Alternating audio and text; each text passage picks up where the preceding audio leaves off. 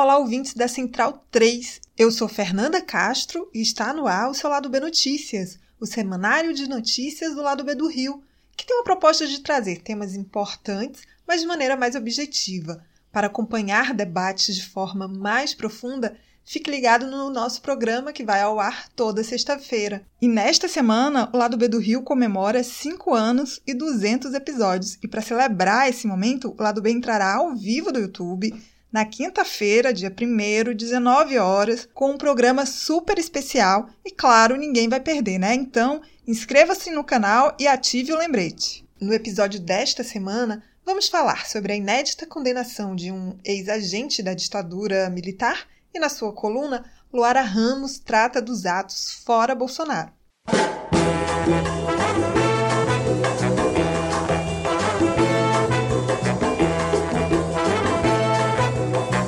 Pela primeira vez no Brasil, um agente da ditadura militar é condenado numa ação penal. O condenado é o delegado aposentado Carlos Alberto Augusto, conhecido como Carlinhos Metralha, e a sentença é de dois anos e onze meses de prisão.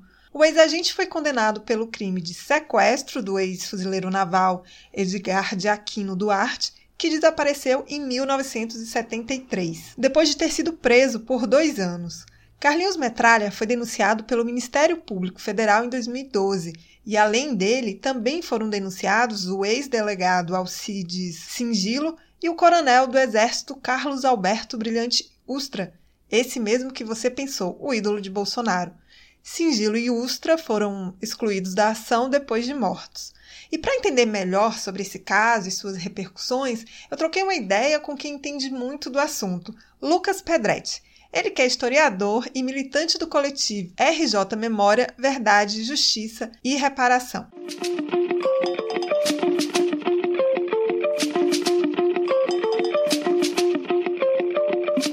Bem-vindo, Lucas, ao Lado B Notícias. Para a gente começar, eu queria que você falasse um pouco sobre o caso, a história e o processo, né? O que levou a essa condenação. Claro. Bom, primeiro, saudar, Fernanda, você, o pessoal do lado B do Rio, todo mundo que está nos ouvindo. É um prazer estar aqui com vocês. A gente está falando de um, de um dos 434 casos de mortes e desaparecimentos forçados políticos reconhecidos oficialmente pelo Estado brasileiro durante a ditadura. Né? Caso se trata do sequestro, da tortura, né, da morte e do desaparecimento de um ex-fuzileiro naval chamado Edgar de Aquino Duarte, é, que desapareceu em 71 mas o que eu acho importante assim, de marcar é que o fato de a gente ter conseguido essa condenação nesse momento não diz respeito, na verdade, a nenhuma particularidade do caso. Né? Esse é um caso que, assim como essas centenas de outros, trata de um, enfim, de um opositor do regime que foi preso arbitrariamente, torturado e assassinado, e teve seu corpo é, desaparecido.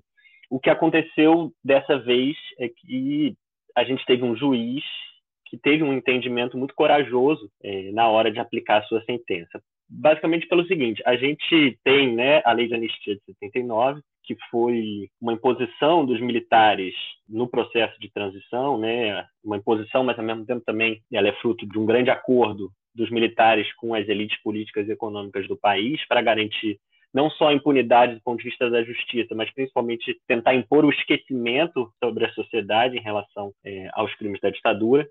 E a lei de anistia ela sempre funcionou como isso que ela foi pensada para ser, né? como uma garantia de não responsabilização desses crimes. Ao longo de toda a nova república, os familiares de mortos e desaparecidos, as, os ex-presos políticos, as organizações de direitos humanos tentaram, de alguma maneira, conseguir o direito à justiça por várias vias, né? mas isso nunca foi adiante. A gente teve condenações antes é, na esfera civil, né? Então, o Ustra, por exemplo, né, o ídolo do Bolsonaro, ele foi condenado numa ação civil uma ação declaratória, ou seja, a justiça reconheceu que os fatos que aquelas vítimas narravam, no caso a família Teles, eram verdadeiros, ou seja, reconhece o Ustra como torturador, mas isso não implicou nenhuma consequência na, na, esfera criminal. A gente não tinha conseguido até hoje nenhuma condenação na justiça nesse plano, né, no plano penal. E em 2010, na verdade, a gente teve um julgamento no Supremo e uma ação movida pela OAB, pela Ordem dos Advogados do Brasil, sobre a lei de anistia de 79, e o Supremo julgou, então, a validade da lei. Né? É, o, Supremo, o Supremo Tribunal Federal chancelou o entendimento da lei de anistia como a garantia de impunidade para quem cometeu esses crimes. Ao mesmo tempo, o Brasil foi condenado no mesmo ano de 2010 na Corte Interamericana de Direitos Humanos, que é, enfim, um espaço importante dos sistemas internacionais de proteção dos direitos humanos. E a Corte afirmou, então, que o Brasil não poderia é, evocar a anistia para impedir a responsabilização dos criminosos da ditadura, basicamente porque o tipo de crime que foi cometido né, são crimes contra a humanidade e, nesses casos, não cabe anistia nem prescrição. Acontece que, apesar do Brasil ser signatário desses pactos de direitos humanos, a justiça brasileira ela nunca aceitou incorporar essa argumentação da Corte Interamericana nas suas decisões. Então, a gente tem, nos últimos anos, principalmente, um movimento muito intenso de procuradores de um grupo de trabalho específico do MPF, né, do Ministério Público Federal, que tem tentado levar à justiça os casos dos crimes da ditadura, mas eles sempre esbarram no argumento de que a lei de anistia seria válida e na chancela que o STF teria dado a isso. E, nesse caso, o que aconteceu é que, finalmente, o caso foi julgado por um juiz que levou em consideração esses argumentos da Corte Interamericana de Direitos Humanos, levou em consideração os entendimentos eh, mais avançados né, da discussão internacional sobre proteção e defesa dos direitos humanos, e o juiz afirmou exatamente isso que a Corte e que os familiares e os movimentos sociais vêm tentando dizer é, há décadas. A gente está falando de crimes contra a humanidade, para os quais não cabe anistia, para os quais não cabe prescrição. Portanto, eles precisam ser julgados. A lei de anistia precisa ser afastada e agora esse caso então abre, né, uma nova janela de oportunidade, porque de fato a gente teve essa sentença corajosa é, do juiz.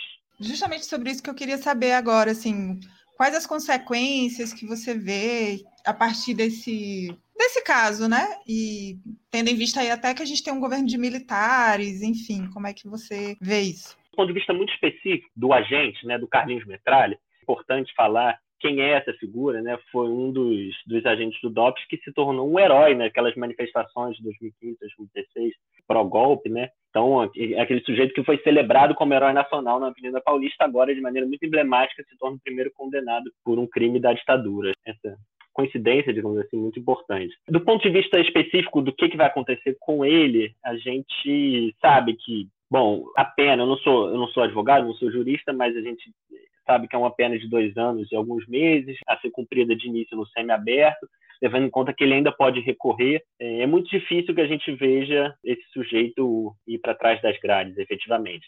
Até porque a tendência, infelizmente, é que na medida em que o caso avance nas instâncias superiores, ele esbarre novamente nos argumentos que a justiça tem recorrentemente usado, ou seja, é que a lei de anistia segue válida. Então, a gente não vai ver o Carlinhos Metralha preso amanhã, né? Mas o caso ele é muito importante porque, de fato, como a gente falou, se trata de um precedente aberto por uma sentença corajosa de um juiz que aplica, então, esse entendimento embasado na jurisprudência do direito internacional dos direitos humanos e que necessariamente coloca uma pressão sobre o Supremo. Porque é importante falar, embora o Supremo tenha julgado em 2010 essa ação movida pela OAB, alguns anos depois o PSOL, né, Partido Socialismo e Liberdade, entrou com uma segunda ação para que o Supremo discutisse um outro ponto da lei de anistia e o Supremo está há 10 anos sentado em cima dessa outra ação, né, se recusando a julgá-la. A gente até teve esse triste aniversário recentemente desses 10 anos. Ou seja, esse caso, de alguma maneira, coloca para o Supremo Tribunal Federal a necessidade de avançar nessa discussão, que a gente tem aí, como eu falei, uma janela de oportunidade para pressionar o Supremo para que essa discussão volte à pauta. Né? Então, é até importante falar que vários movimentos sociais é, de direitos humanos, familiares, ex-presos políticos têm se organizado nesse momento numa campanha que se chama exatamente Reinterpreta Já STF, que tem como base essa tentativa de fazer com que o Supremo recoloque o tema em pauta. Ou seja, a gente espera que o caso ajude a avançar nesse sentido. E, de fato, para além né, dessa discussão no âmbito jurídico, acho que o caso ajuda a colocar, mais uma vez, com força o tema das violações de direitos humanos da ditadura no debate público. E eu quero acreditar que vai ajudar a gente, inclusive, a enfrentar uma discussão que vai, a gente vai ter que enfrentar daqui em diante, que é sobre o pós-pandemia, o pós-genocídio do Bolsonaro, o pós-Bolsonaro, né, que a gente espera que chegue o mais breve possível, mas que tem a ver com isso, né? A gente vai mais uma vez, enquanto sociedade, topar um pacto de silenciamento, de esquecimento, de impunidade, né, e esperar que daqui a 40 anos precise vir um juiz corajoso para julgar né, o que o Bolsonaro está fazendo agora como um crime contra a humanidade, ou a gente vai, enquanto sociedade, tomar a decisão de que, bom, a gente precisa responsabilizar esses militares que estão promovendo esse genocídio nesse momento, a gente precisa promover política de memória, precisa promover reparação, precisa promover a verdade dos fatos, né? Eu acho que, então, o caso ajuda a gente a não só repensar o que foi a ditadura, recolocar o tema da ditadura né, numa chave crítica e, e, disputar essa memória, mas também ajuda a gente a pensar esse momento atual na medida em que é, é isso, a gente está enfrentando novamente um, um, cenário de crimes contra a humanidade, de genocídio, que a gente vai precisar é, lidar com eles daqui a pouco.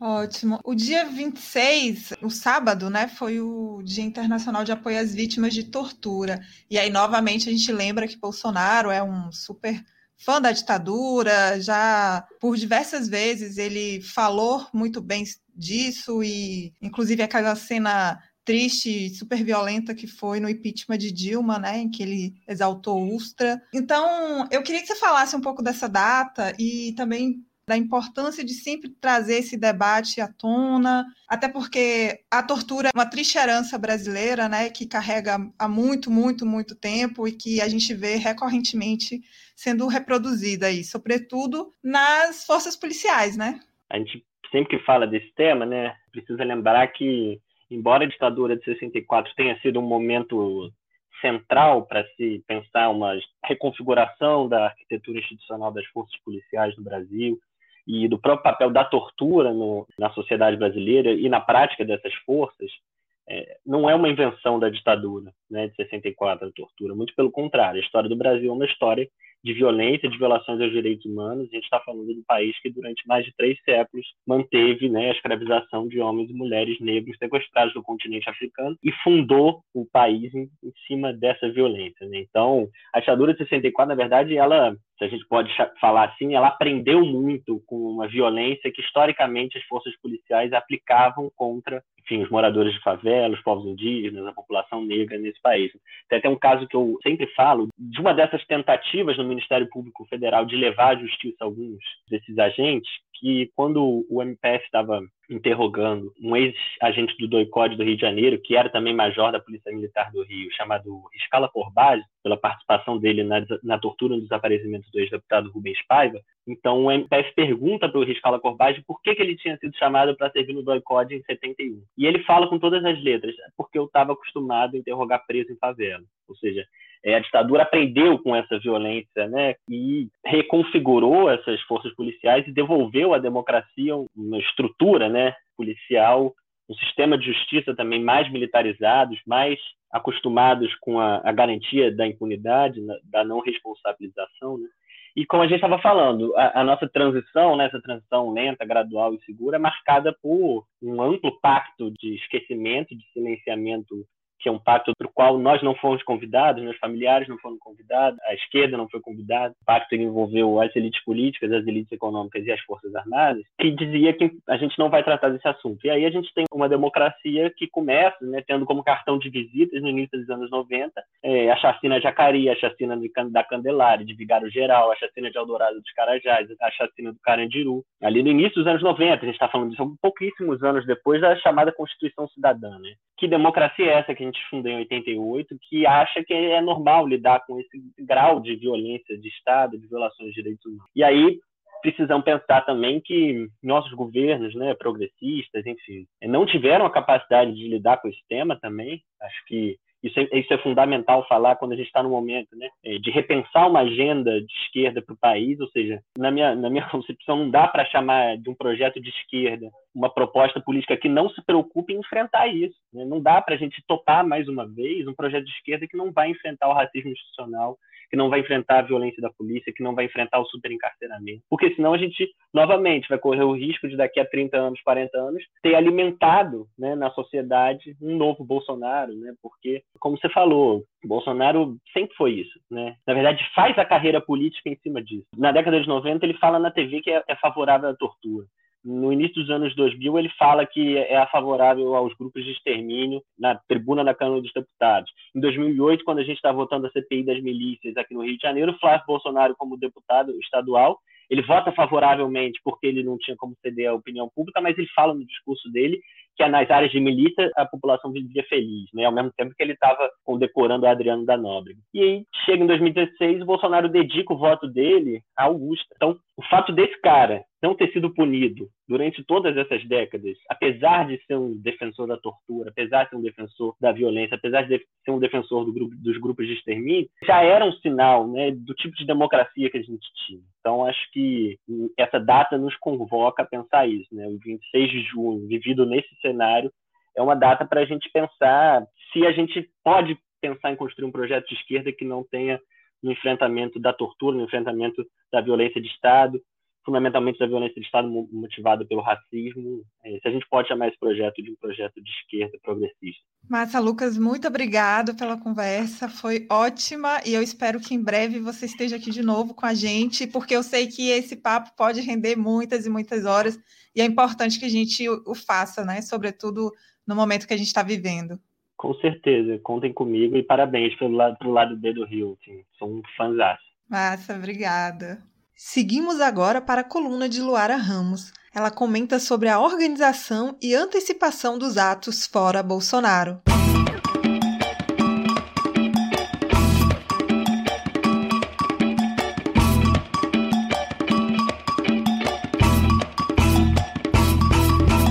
Logo após as primeiras grandes manifestações em todo o país no fim de maio, voltou à cena o velho papo de que se tratavam de atos espontâneos como se as máscaras distribuídas tivessem surgido do nada, ou se bastasse levar o seu cartaz e sua indignação e seguir um trajeto atrás de outras pessoas também indignadas. Nada que a gente já não tivesse visto nos últimos anos, com a diferença de que eu espero que de lá para cá tenhamos aprendido alguma coisa. Daí a importância da antecipação do próximo ato nacional para o dia 3 de julho, garantir a unidade e impedir o sequestro das pautas que devem continuar bem diretas: vacina para todos, auxílio emergencial digno e impeachment do presidente. A CPI da Covid-19 tem atraído cada vez mais atenção e as denúncias relacionadas ao contrato superfaturado da Covaxin parecem mesmo ser as provas mais contundentes de envolvimento direto do presidente Jair Bolsonaro. Por isso mesmo, é preciso direcionar os esforços no sentido de disputar a narrativa. Não se trata meramente de prevaricação ou ato de corrupção, é improbidade sanitária. Bolsonaro e seus aliados agiram deliberadamente contra a saúde pública e, consequentemente, são responsáveis diretos pelo desastre na gestão da pandemia no país. Isto é o mais grave e é isto que não podemos perder de vista.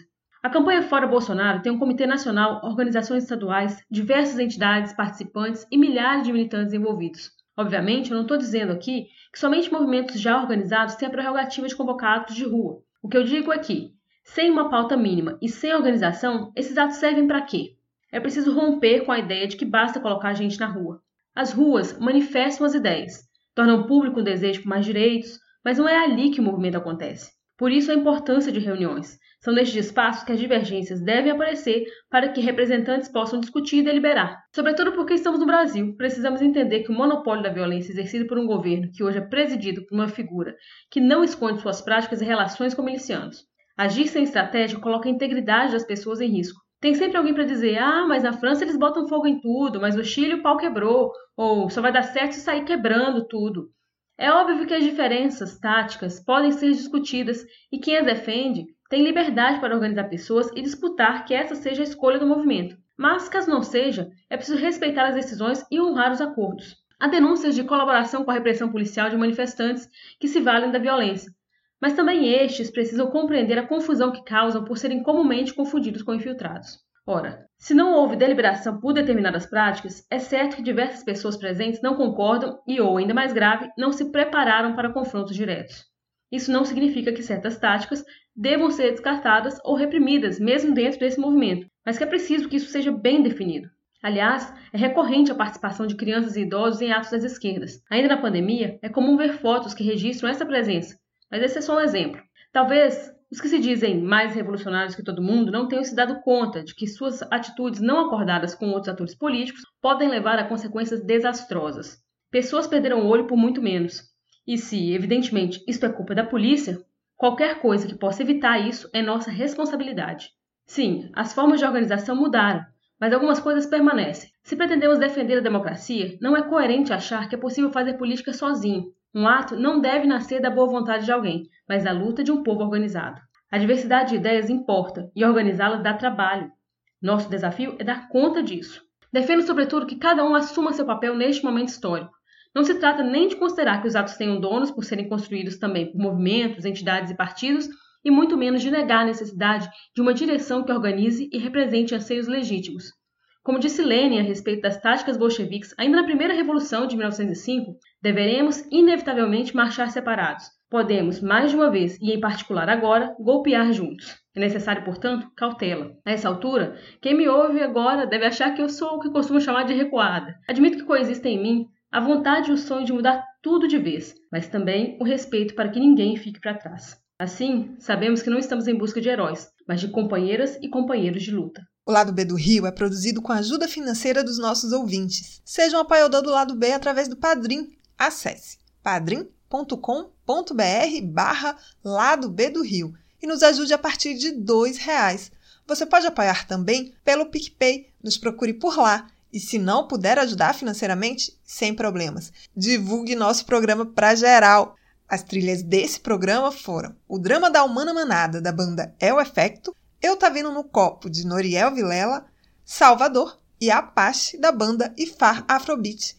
Fique ligado no nosso programa de sexta e até semana que vem.